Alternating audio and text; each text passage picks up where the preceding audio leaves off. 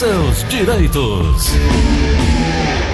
Direito Trabalhista em pauta, amanhã de terça-feira.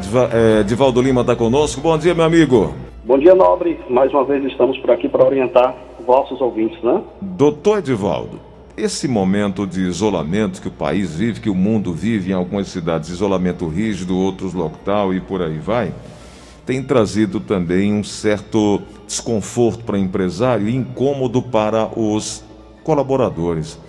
Muito se fala é, em empresas quebrando, desemprego, alguns é, empresários não tendo a condição de pagar as verbas indenizatórias. Eu recebo aqui ah, do Francisco Dionísio, ele fala que uhum. trabalhava no setor de turismo. O setor de turismo que foi muito, mas muito, muito, muito impactado muito por essa afetado, questão. Né? É, muito afetado por essa questão. E aí ele pergunta o que fazer com seus colaboradores. Ele já fez tudo aquilo que o governo já havia orientado: redução de salário, redução de jornada, acordo, tudo mais. Ele está com medo de demitir, pois não tem como indenizar e quer saber o que fazer nesses casos. Ah, já pensou também em pedir é, dissolvência da empresa, mas ainda é um processo e não é tão rápido assim.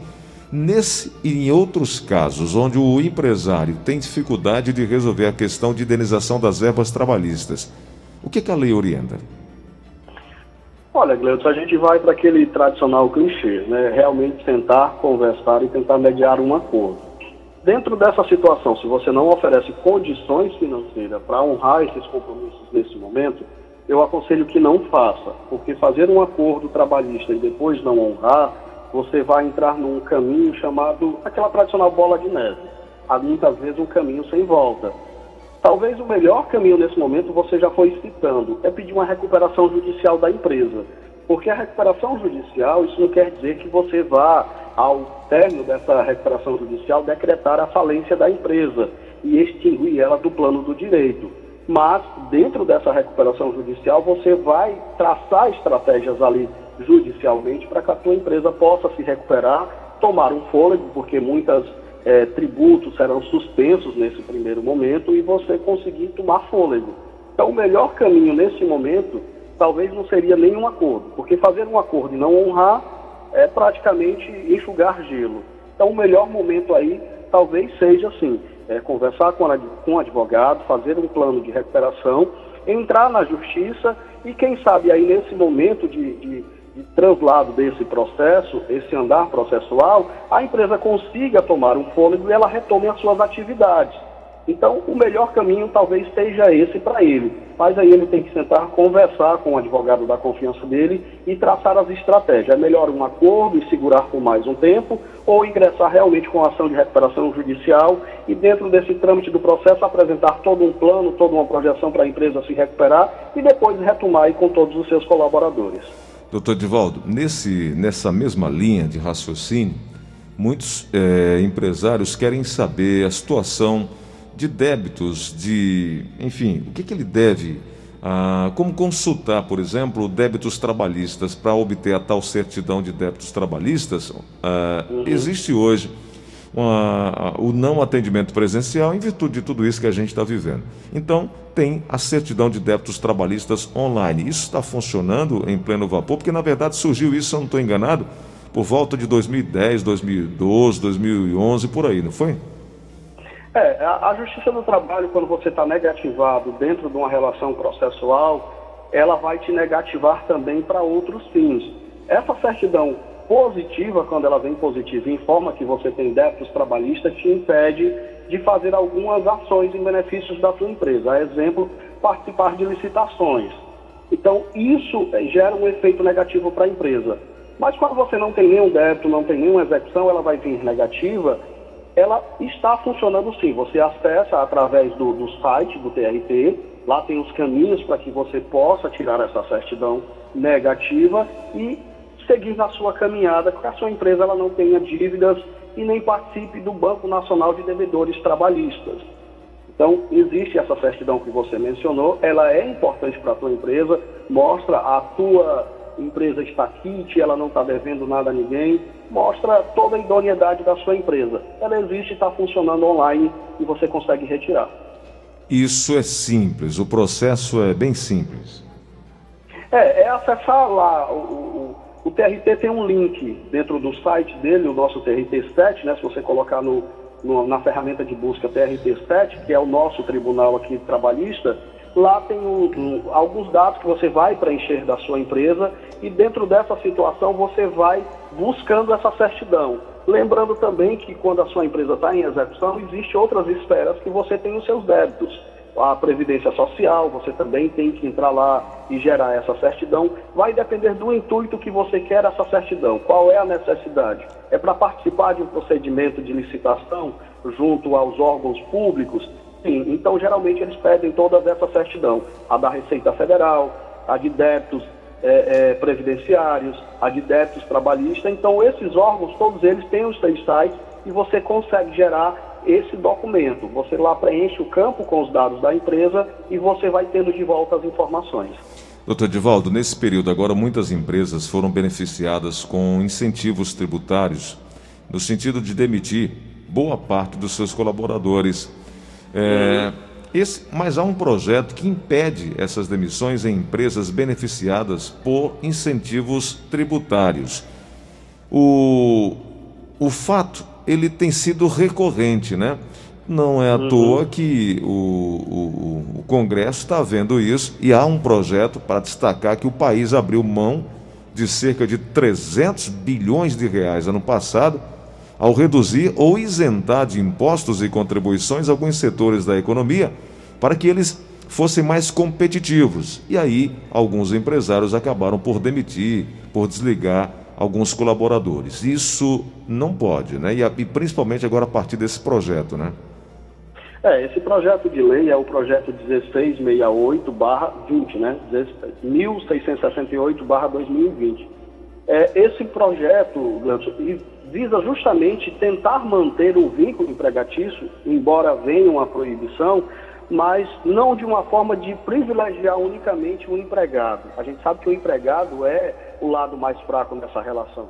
Mas se as empresas tiverem que manter esse vínculo trabalhista é, ali efetivo e toda essa situação e as empresas não tiverem um incentivo do outro lado, as empresas com certeza também irão aí entrar na, nos seus procedimentos de recuperação judicial e não poderão caminhar. Como é que o Estado, o Estado na forma em si, poderia ajudar justamente a questão dos incentivos fiscais e essas ajudas para que a empresa possa tomar fôlego, respirar, manter o seu quadro de funcionários no primeiro momento, embora com uma redução de salários, uma redução de jornada, mas não desligar esse funcionário. Porque se a empresa desligar o funcionário também, muitos vão ter direito a um seguro-desemprego. E essa contraprestação, quem dá é o governo.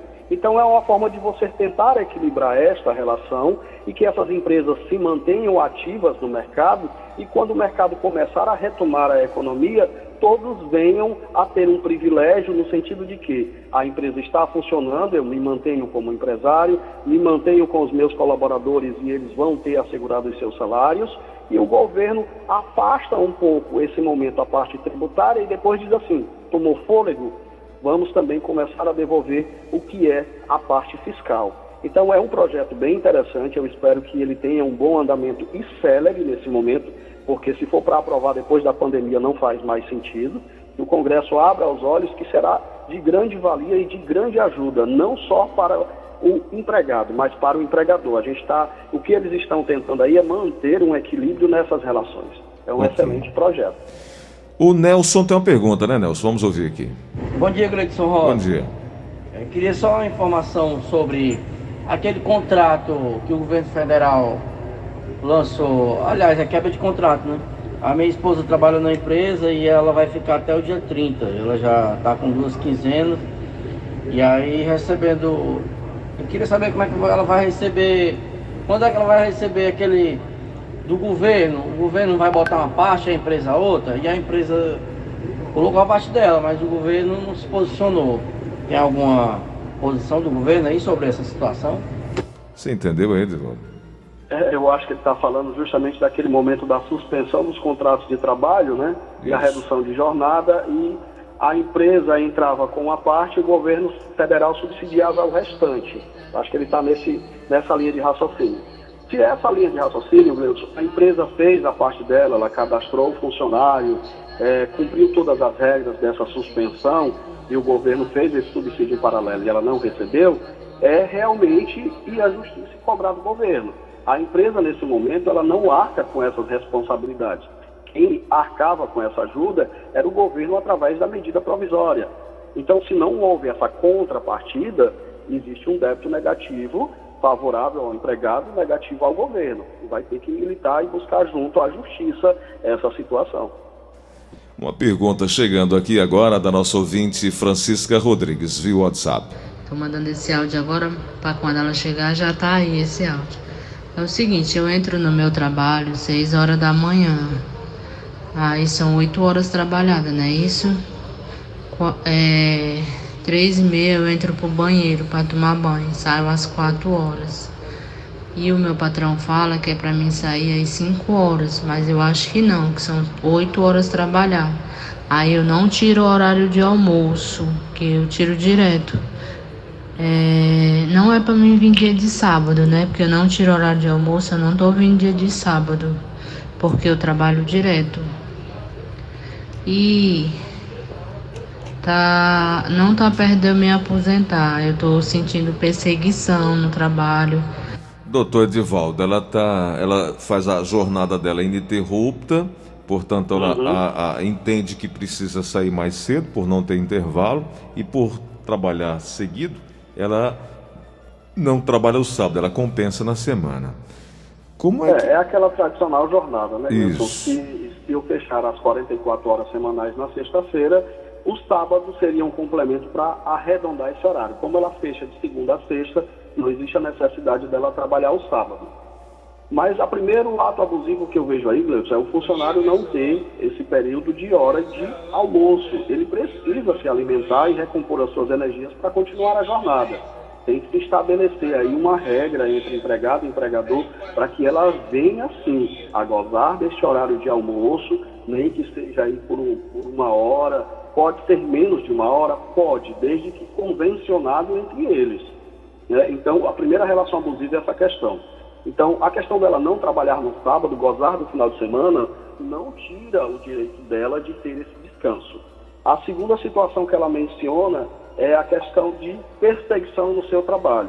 Essa perseguição ela não pode existir. O funcionário tem que estar na empresa tranquilo, trabalhar, exercer a sua função como ele foi contratado para exercer, mas dentro de um ambiente salubre, né? Essa perturbação mental torna o ambiente insalubre. A insalubridade não é só agentes químicos, você pode estar sendo contaminado aí por uma perseguição psicológica e aquele funcionário não conseguir exercer as suas funções como deva exercer. Então, é ela sentar, conversar com seu empregador, informar desse abalo psicológico e ver o melhor caminho. E, segundo, também gozar do seu horário de almoço, porque é um período que ela precisa se recompor e seguir a sua jornada.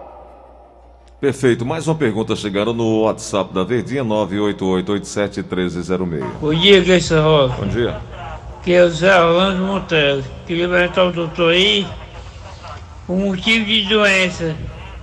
Sacar o garantia perde 40%. Bom dia. Doutor.